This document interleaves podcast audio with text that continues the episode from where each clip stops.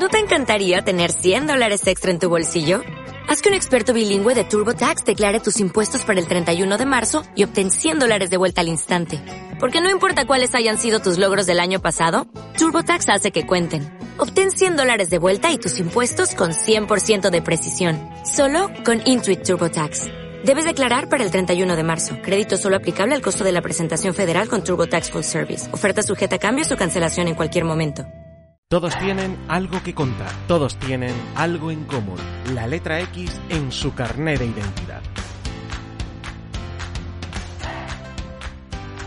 Extremeños y extremeñas que, con Alberto Costumero.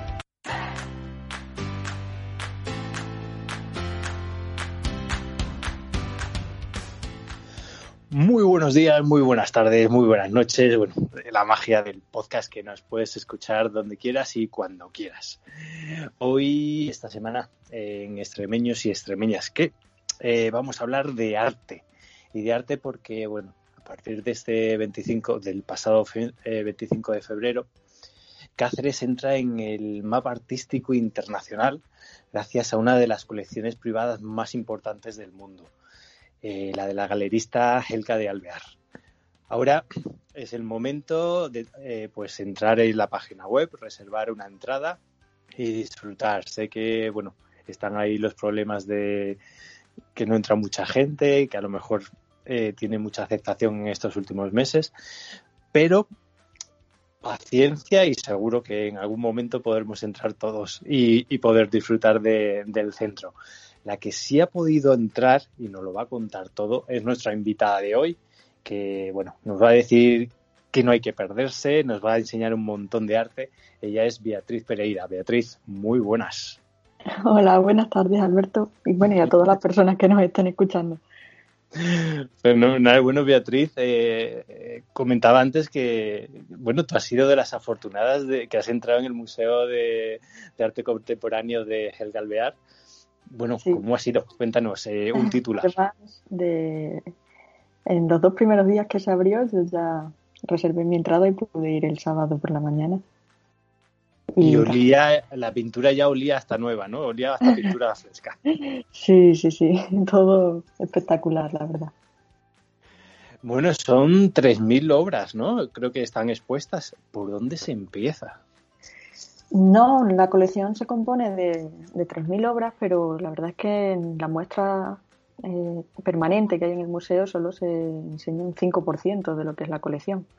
Madre mía, vamos, que, que se prepare la calle Pizarro, ¿no? Que para comprar los pisos de la derecha y de la izquierda, ¿no?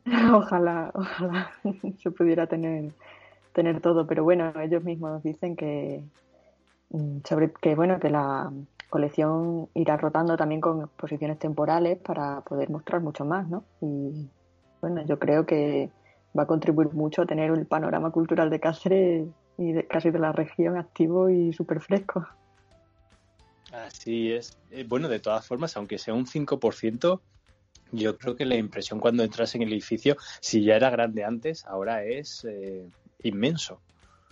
Sí, sí, sí, sobre todo, bueno, la, la obra ¿no? que nos da la, bienvenida de Sending Light, que creo que, bueno, como casi todas las que están en la colección, creo que no se había mostrado así antes de esta manera, ¿no? Entonces, la verdad es que impacta mucho.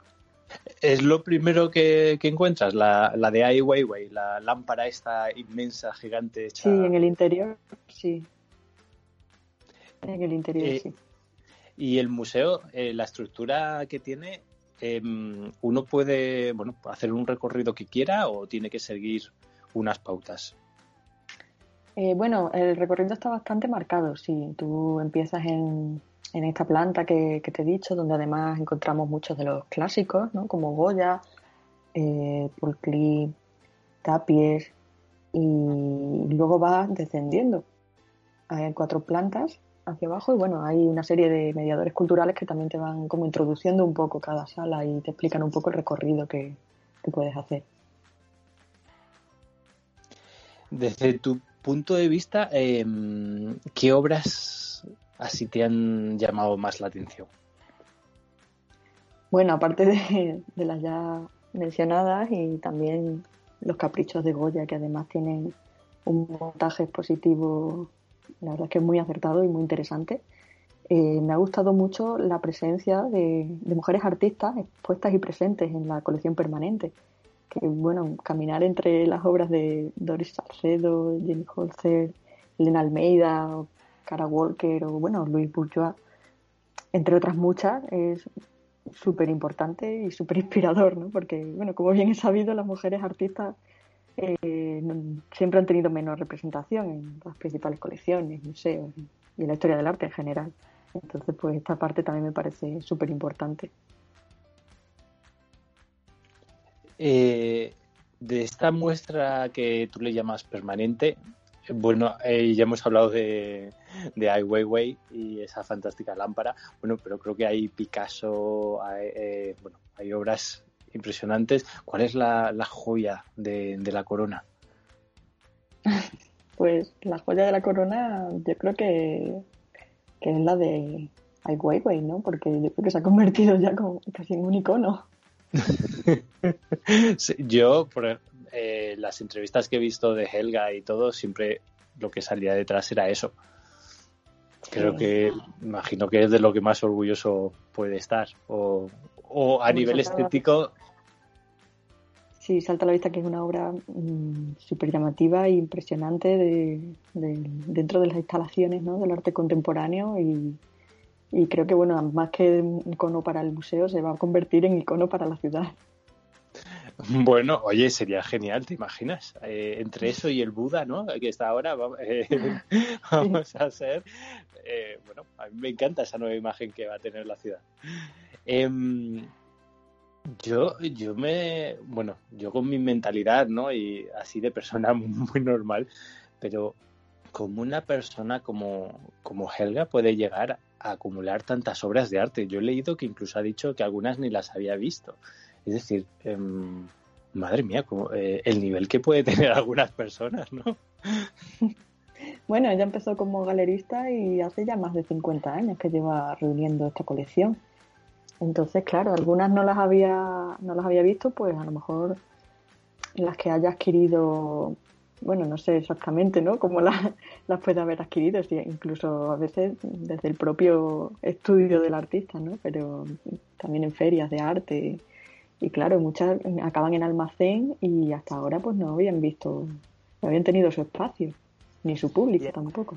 Y así para que no, nos expliques, tú que estás muy, bueno, metida en el mundo del arte, em, ¿cuál es el objetivo de, de los galeristas? ¿no? ¿Compran piezas de arte porque les gusta, porque se enamoran, pero con un nivel eh, de inversión o simplemente por el gusto de haber comprado algo que les gusta. Sí, esto, bueno, puede ir más, es muy subjetivo, yo creo, ¿no? Que cada uno como que se enamora de una obra o, de un artista y, le entra ese gusanillo, ¿no? De tener su propia colección de arte. Y, sí, también el dar ese apoyo, ¿no? A un creador al que admira. Yo creo que sí que todo cuenta. Eh, ¿Qué crees tú que significa este edificio eh, de arte contemporáneo, el proyecto del edificio, en el plano turístico de la ciudad? El edificio, bueno, a mí me parece una joya arquitectónica, ¿no? Como ya he dejado escrito también en, en, tu blog. Sí, sí, sí. Sí, creo que, bueno, es un, acierto totalmente porque, porque, el exterior como que se integra, ¿no? Mucho con el, el paisaje urbano de Cáceres y sí, no queda, aunque queda muy, muy bien integrado, yo creo. Y completa también ese recorrido, ¿no? Que cuando pensamos en la ciudad de Cáceres, pues siempre vemos esas imágenes de su casco histórico, como, como es lógico, ¿no? Por su belleza y su importancia. Y bueno, ahora yo creo que el recorrido se completa con este edificio de, de arte contemporáneo. y a nivel, por ejemplo, ¿crees que va a ser eh, va a haber un antes y un después a nivel de atraer eh, turistas o cierta, cierto tipo de turistas interesados en arte? Sí, totalmente.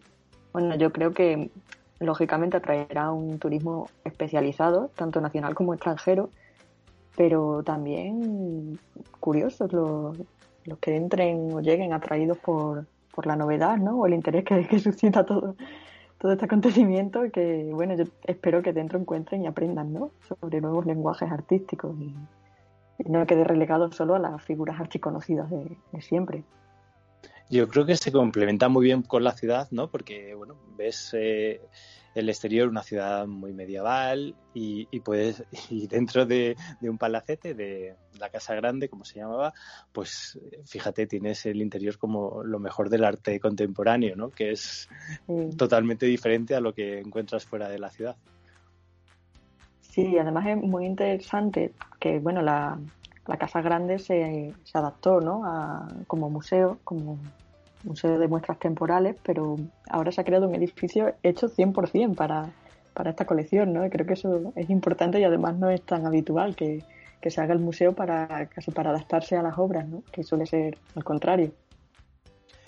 Sí, hay incluso, bueno, se, lee a veces comentarios, ¿no? Que, que te dicen que bueno, decían, jo, es que encima le ponen un museo, eh, le ponen un centro, se lo ponen todo, ¿no? A ver, desde tu opinión, eh, ¿quién tiene que estar más agradecido? Eh, ¿Helga porque tiene un lugar donde exponer su obra? ¿O la ciudad de Cáceres porque ha conseguido que Helga, que Helga exponga su obra en la ciudad y se quede aquí en Extremadura? Bueno, yo creo que en este caso el agradecimiento es mutuo, ¿no? Sí, es como un 50-50, ¿no?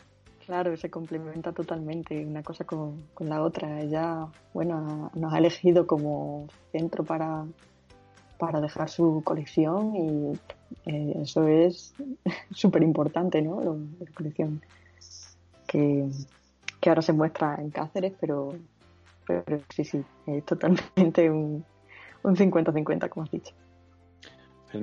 Y luego cuando, cuando uno entra en, volviendo otra vez al interior del, edificio, entre todos los artistas, y ahora te hablo yo desde mi ignorancia, ¿hay alguna representación así de la Tierra? ¿Hay algún artista extremeño que podamos ver? Sí, sí, bueno, la colección cuenta... ¡Qué sorpresa! sí. Sorprende, pero sí está bueno, está presente el artista Ángel Duarte, que es procedente de Aldea Nueva del Camino y bueno, falleció en 2007, pero ha tenido una trayectoria súper amplia, ¿no? Un reconocimiento muy grande dentro de, la extracción y esa generación que surgió aquí en España entre esta generación de artistas, ¿no?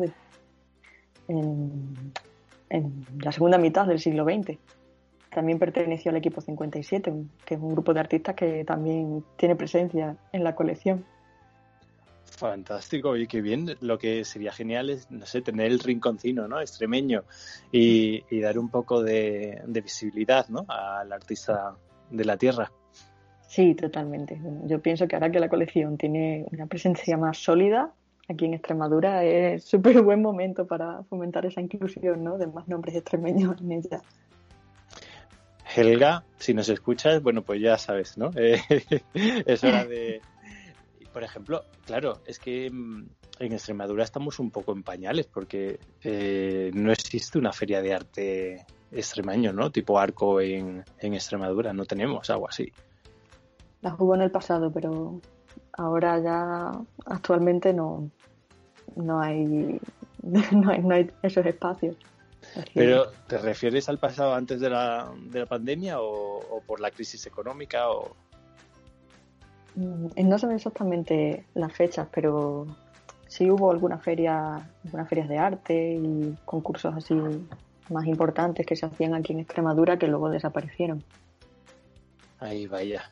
La verdad es que siempre, bueno, lo que es el arte parece que siempre se, desprecia un poquito, ¿no? Y con las buenas ideas y, lo que hace el arte para, para nosotros, ¿no? De siempre nos inspira y nos hace ser mucho mejores. Eh, lo que sí hay, bueno, eh, a este proyecto nuevo de, arte contemporáneo tenemos otro en Extremadura, en Badajoz, que es, eh, bueno, el museo, este sí, Museo Extremeño e Iberoamericano de Arte Contemporáneo. ¿Has estado en este centro? También emite algo parecido a lo que es el Museo de, Arte Contemporáneo de Cáceres. Sí, sí, claro. Mm, bueno, lo, he visitado en algunas ocasiones, sí, también es un centro y una, y una colección muy importante, ¿no? Que yo creo que también se complementa un poco con el Museo Hostel de Malpartida de Cáceres. y, bueno, yo creo que entre esos centros también el Museo de Herbás y... Hay los muros estos, el muro crítico, ¿no? Se llamaba. Sí, muro, crítico también. Bueno, me pareció una idea bestial. ¿Has estado? Sí, sí, bueno, bueno claro, es que tú eres de Plasencia, te cae muy cerca, ¿no? El VAS de Plasencia no está muy lejos, sí, claro. ellos hacen este proyecto es por toda Extremadura, realmente. Entonces, sí, sí, sí. Ay, cuéntanos un poquito, jo, es que lo vi hace tiempo, pero me entusiasmó. Pero entonces, artistas, bueno, eh, la ciudad eh, cede muros a artistas para que hagan sus obras. ¿Puede ser? Sí, sobre todo para revitalizar ¿no? un poco esos edificios que están abandonados o en proceso de abandono. Y ya te digo, eso es como una reactivación de, de las zonas rurales a través de murales y arte contemporáneo que, bueno, a mí me parece una pasada. Bueno, ¿y, y es la única localidad ahora mismo que tiene eso o hay más pueblos con...? No, no, hay, están repartidos por toda Extremadura, tanto en Cáceres como en Badajoz, en pequeñas, pequeñas localidades. Vale, no lo sabía. ¿Y, quién lleva esta organización? Eh, ¿Es algo de la Junta de Extremadura? ¿Es a nivel privado? Creo que entre la Diputación de... Sí, la Diputación, la Junta y bueno, también el artista urbano Jonathan Carranza, eh, creo que es como el que coordina todo el proyecto. No estoy muy segura, pero, pero sí. Y, bueno, como, como te comentaba, que yo creo que también con la Galería Kernel, ¿no? que está en Cáceres y todos estos proyectos, instituciones que estamos mencionando, creo que se, se está tejiendo una red importantísima en torno al arte contemporáneo aquí en, Extremadura. Pues eh, bienvenida sea, ¿no? Que les recibimos además con los, con los brazos abiertos y, que así sea. Eh, además viene muy bien porque sobre todo ciudades como Cáceres o Mérida, eh, siempre se había dicho que eran ciudades donde se podía ver en un día y que se necesitaba un poco más de eh, pues algún tipo de museo o atracción que pudiera permitir al visitante quedarse unos días más, ¿no? Y, y yo creo que proyectos como este pues hacen que, que bueno pues se prolongue la estancia del turista no eh, ya tengas que irte pues a lo mejor a Herbás a Plasencia a Mérida a Trujillo no entonces necesitas ya pues quedarte. sería lo ideal por supuesto que se aproveche y se conozca al máximo posible porque además que todo esto se complementa también con exposiciones temporales en algunas salas de exposición yo creo que en casi todas las ciudades no que cuentan con alguna y bueno al final la verdad es que el panorama es bastante, es bastante rico en cultura. Tú que eres de, Plasencia, eh, ¿ahí tenéis algún centro de arte contemporáneo allí? Un centro de arte contemporáneo como tal, no. Sí que se está trabajando o intentando que, se cree algo así, para, sobre todo para mostrar la colección que tiene, eh, creo que pertenece a Caja Extremadura y tiene fondos de artistas extremeños y yo creo que nacionales también que no se muestran al público. Entonces sí se está intentando ¿no? que, que se ceda o se cree algún espacio para mostrar esto. También, bueno, la sala del Centro Cultural Las Claras sí muestra exposiciones temporales casi todos los meses. Eh, pero vaya tristeza, ¿no? Que la Junta de Extremadura tenga obras y que no que no estén expuestas, ¿no? Eh, estarán ahí en un trastero olvidadas. Sí, es bastante común. En este caso creo que es Caja Extremadura. Bueno, perdón, Caja No estoy muy segura, no estoy muy segura, pero... Liberbank ahora, ¿no? La verdad es que con, este, con todos estos cambios no sé muy bien cómo, cómo quedó ese tema, pero... Sí, pero bueno, pero al final siempre ocurre, ¿no? Esto, que haya fondos de arte en almacenes que al final no se están, no se están viendo ni mostrando al público. de ahí a la bueno, al debate que hemos tenido antes, ¿no? De, con la ciudad de Cáceres y Helga, ¿no? Que quién ganaba, pues, pues los dos, ¿no? Porque uno encontraba un sitio y el otro podía exponer su obra, que al fin y al cabo es una ayuda mutua, ¿no? Sí, totalmente. Última pregunta ya del centro de Helga que me ha venido. Yo, bueno, eh, me río yo mismo porque, a ver, uno de los placeres más grandes que tengo cuando voy a visitar con, eh, con el MoMA o eh, el Prado o el Thyssen, ¿no? me encantan las tiendas de, que hay en los museos. Pero no sé, yo creo que es algo que puedo pasar horas en una tienda de museos. Me parece lo más divertido del mundo el centro de Helga no tiene, no tiene ninguna, ¿verdad? De momento no. Creo que, bueno, online sí, sí puedes entrar ¿no? en un apartado de, tienda en la que creo que tienen libros, sobre todo catálogos de anteriores exposiciones. Y bueno, no sé si, si se estarán planteando hacer alguna tienda específica o algo así, aunque de momento no, todavía no la tiene. bueno, yo no sé, a lo mejor es uno de, estos eh, pequeños placeres que tiene uno cada. Em, la, verdad, es que sí. No, es que siempre encuentras cosas como, ay, no sé, en Madrid el último que fue fue el de Caixa Forum y me pareció bestial la tienda, eh, pequeñita, pero tenía, no sé, podías estirarte ahí una hora. Eh, eh, Beatriz, en redes sociales, bueno, te describes como comisaria independiente especializada en arte contemporáneo y gestora cultural. Eh, dices que te gusta dar voz a la cultura, tanto en Extremadura como fuera de ella. Eh, Beatriz, ¿cómo ofreces ese, esa experiencia y, y ese trabajo a los artistas noveles que están empezando? Bueno, yo mm, sobre todo empecé a interesarme mucho por el arte contemporáneo, mm, ya te digo, a raíz de, sobre todo de mis prácticas que hice en, el antiguo Centro de Artes Visuales de Helga de Alvear. Y, bueno, empecé a encontrarme con un panorama en Cáceres que había, se inauguraban exposiciones mm, temporales, ¿no? Por la Diputación o por la Junta casi todos los meses. Y, bueno, muchas me enteraba a lo mejor de casualidad y no veía una difusión ¿no? de, todo, de todos estos eventos que, se hacían. Entonces empecé a compartirlo para, para que la gente lo viera y se enterase. Y bueno, la verdad es que funcionaba muy bien. ¿no? La gente me decía, ay, me he enterado de esto gracias a ti. Y vi que, que sí, que era muy necesario dar como esa voz, sobre todo cuando yo iba a lo mejor a otras ciudades fuera de Extremadura y me decían, pero en Extremadura ahí se hace, se trabaja de arte, hay hay cosas y claro, yo siempre decía, joder, muchísimo, pero parece que fuera como que no se conoce. Y a raíz de eso, pues claro, empecé a compartir a los artistas, a tanto los que estaban empezando como los que ya tenían su trayectoria y, bueno, darles ese hueco ¿no? en, en las redes. ¿Cómo, cómo, cómo es la vida de un, de un artista ahora mismo que se dedique al arte, ¿no? Eh, que, bueno, es fácil ganarse un nombre, bueno, me imagino que no, pero ¿qué formas de financiación tienen? Eh, ¿Dónde se pueden, dónde se compra arte últimamente?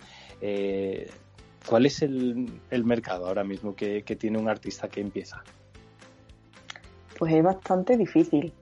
Me imaginaba. Porque sí, porque las oportunidades son muy limitadas. Bueno, sobre todo yo invito mucho a, que se presenten con proyectos a diferentes convocatorias y, o becas, premios, residencias artísticas también. Y, bueno, y que se den un poco a conocer de esa manera, ¿no? Que siempre te ayuda y a lo mejor te acelera el proceso. En las ferias de arte sí que se, sí que hay mucho movimiento y y mucha compra-venta también. Sí, tienes curiosos por un lado y luego gente que compra horas, ¿no? Sí.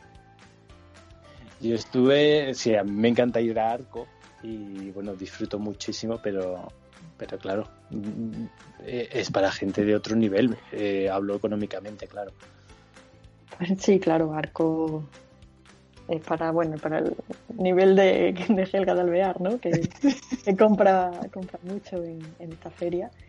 Pero sí, a la vez que Arco se, se llevan a cabo otras ferias de arte en Madrid que son como más alternativas, ¿no? Más de artistas, o sea, galeristas emergentes y la verdad es que son súper interesantes porque entras en contacto con un montón de personas también un poco más accesibles, ¿no? Que incluso te pueden llegar a surgir proyectos, casi por entablar una conversación allí con ellos. Sí, de ahí que sean tan importantes retomar otra vez esas ferias de arte, ¿no? Sí, sí, sí. Y, por ejemplo, para personas normales con un trabajo normal, yo, por ejemplo, nada, lo típico, me he comprado una casa, me encantaría tener algo bonito, busco una pieza así, un cuadro. Y IKEA no está en mi lista, es decir, me gustaría tener algo un poco más original y que me guste y que, me enamore. ¿Qué opciones tenemos una normal? Bueno, hay muchísimo, hay muchísimo. Yo una de las cosas que más reivindico es que la gente se atreva a preguntar los precios de las obras a, los artistas que les gustan, porque muchas veces están a, nuestro alcance y directamente lo descartamos o pensamos, no, no voy a poder, pero sí, sí muchas veces sí. Y, es que hay muchísimas opciones. Yo, yo soy uno de esos, me da pavor. Pues hay que quitarse ese miedo porque los artistas son, bueno, los primeros encantados, ¿no? Que se interesen por su obra y, nunca te van a poner ningún problema a explicarte todo lo que necesites. ¿Tenemos alguna horquilla así como decir, pues mira, mm, por menos de, esto mm, es muy difícil que encuentres algo, pero para que te hagas una idea? Yo no pondría una horquilla porque cada artista trabaja con sus técnicas, con sus formatos y es que al final los precios también que se ajustan a, esto son súper variados. Tiene, tienes de todo. tienes desde dos cifras a, bueno, a ir subiendo, ¿no?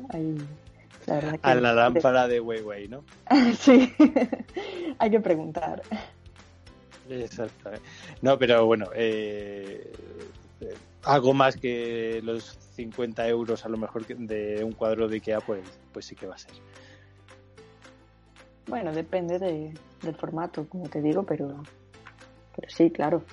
El artista también tiene, que comer. Claro, tiene que darse su valor y sobre todo su trabajo. No, yo, por ejemplo, no sé, para mí algo aceptable, pues no sé, podría entre, no sé, 200, 300. Sería algo que pagable. Son, precios muy comunes y hay muchísimas, muchísimas opciones. Y no sé, tener algo así que te guste, ¿no? Y que lo veas todos los días y, oh, qué bonito es, Y que tal y el día, ¿no? Sí. Y estoy pensando, Beatriz, porque para ese artista a lo mejor que, está empezando nuevo y, no sabe qué valor puede tener su obra, ahí sí que le podrías ayudar también personalmente, ¿no? Sí, sí, es bastante común que, un artista se encuentre con esa tesitura, ¿no? no saber qué precio poner a sus obras, o bueno, con conflictos relacionados con el plagio, eh, cómo mover su obra, darse a conocer, ¿no? Para conseguir exponerla y, bueno, otras muchas cuestiones, ¿no? Que surgen cuando, cuando estás comenzando. Así que, bueno, yo también tengo una, la opción en mi web de gestión online y consultoría para, artistas que se encuentren con, estas problemáticas, ¿no? que están empezando o que no están obteniendo esos resultados que pensaban, que esos resultados que les gustaría obtener con su obra. Fantástico, no, la verdad es que, bueno, pues mm, cualquier ayuda, sobre todo cuando empiezas en un campo que no conoce o que quieres empezar, ¿no? pues es bienvenida. Sí. Y estas cosas, por ejemplo, eh, ¿dónde las podemos encontrar? ¿En, eh, galerías de arte un poquito más eh, underground o menos importantes, ¿no? Sí, y también por, cuenta propia del artista. Muchos trabajan, visibilizan su trabajo a través de la, la web o de las redes sociales y bueno, tú puedes ponerte en contacto con ellos y si te interesa una, una obra, pues ellos te informan de, de todo y, la verdad es que es muy accesible. Y, y, aquí en Extremadura, por ejemplo, si quieres comprar algo de arte, eh, ¿existe alguna galería donde puedas entrar y, ver y a ver si te gusta algo y, comprarlo? Sí, bueno, yo las galerías que más conozco son la Galería Kerner, que ya mencioné antes en Cáceres, y la Galería Ángeles Baños, que está en Badajoz. Esas dos, dos galerías pues están ahora mismo en activo aquí en Extremadura y si no pues los artistas no están mostrando continuamente su obra y, también también la tienen en venta claro. Mm, lo difícil de eso es que tienes que conocer al artista porque es muy eh, claro tienes que llegar a su perfil o a su página web entonces es más complicado. En una galería pues lo tienes todo un poco más fácil no sí lo que pasa claro también muestran artistas que no son de Extremadura, ¿no? Muestran artistas de todas partes del mundo. Entonces, si quieres algo más específicamente extremeño, pues bueno, las redes ahora mismo creo que son una herramienta súper potente para, para dar toda esta visibilidad a, lo que se está creando ahora mismo aquí en Extremadura. O cuéntanos, eh, no sé, artistas así extremeños que, que a ti te gusten. Bueno. Te pillo ahí. es muchísimos, muchísimos y de muchísima calidad. No sé, alguno que nos guste y que podamos ir y curiosear y cuando termine la entrevista y entrar y decir, jo, pues sí que son chulos. No sé, algo que te venga a la cabeza también. por ejemplo, Paula Valdeón o Isabel Flores, que trabajo mucho con ella, Lara Ruiz también. Miguel Ángel Cardenal también hace cosas, pues vamos, Jorge Gil, por nombrarte, por nombrarte algunos, pero hay muchísimos, ya te digo, y todos con una calidad excelente. Pues nada, hoy tenemos que poner una galería de arte extremeña y donde tengan representación y que y poder y que estuvieran a la venta, ¿no? Eso sería Eso Sería una fantasía. Oye, ¿te imaginas ahora que la calle Pizarro, que es la calle donde está el, centro de, de, Helga, se convierta como en Montmartre, ¿no? En París y, ahí con artistas callejeros? Bueno, sería un, una fantasía, ¿verdad? Sí, bueno, la calle Pizarro cuenta también con, con el espacio Belearte, ¿no? Que hace muestras temporales así más, más alternativas, como te decía antes. Bueno, la Galería Kernel está en la calle Camino Llano, que es la actual entrada del Museo Helga del Bear, así que la verdad es que se ha creado un circuito bastante curioso. Está, claro, a las traseras de... Bueno, el museo se entra por... por por, ¿Se entra por camino, eh, camino llano o se Bueno, se, camino llano tienes el acceso al jardín, que es como el centro de confluencia ¿no? del museo y puedes entrar también por calle Pizarro. Se puede, tienes las opciones.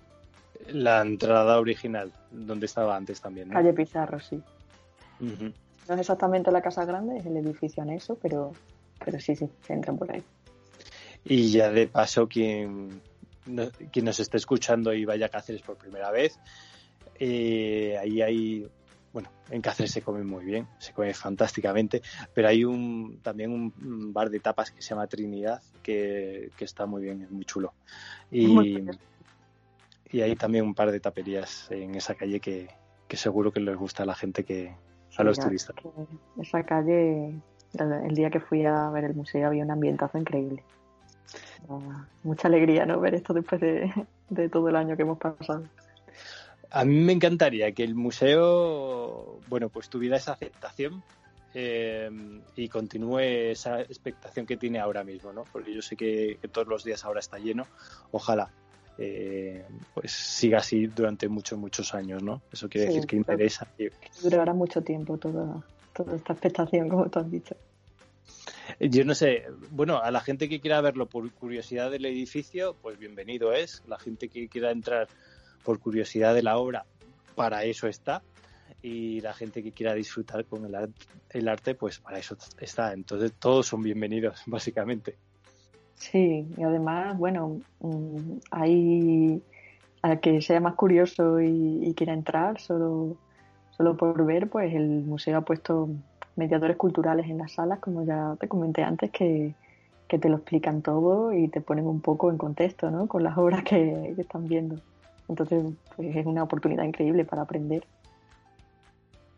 Además, no sé si lo hemos dicho, pero es gratuito. Es una, hay pocas cosas hoy en día que sean gratuitas. Sí. Eh, la tapa de la caña y el Museo de Arte Contemporáneo, ya está. Sí, sí. Así que hay que disfrutarlo a tope. Eh, Beatriz, muchísimas gracias por, haber compartido con nosotros esta tarde, habernos contado un poquito más sobre, sobre el arte y el arte extremeño. Sí, muchas gracias a ti por este, por este espacio. Y a todos los que nos escucháis, daros las gracias una vez más por escucharnos deciros que eh, nos encantaría que nos dejarais un comentario, nos dierais una buena valoración, bueno, estas cosillas, ya sabéis.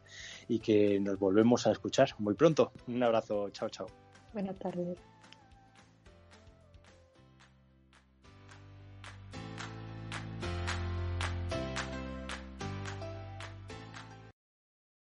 Dale más potencia a tu primavera con The Home Depot. Obtén una potencia similar a la de la gasolina para podar, recortar y soplar con el sistema OnePlus de 18 voltios de Ryobi desde solo 89 dólares. Potencia para podar un tercio de un acre con una carga. Potencia para recortar el césped que dura hasta dos horas. Y fuerza de soplado de 110 millas por hora. Todo con una batería intercambiable. Llévate el sistema inalámbrico OnePlus de 18 voltios de Ryobi. Solo en The Home Depot. Haces más. Logras más.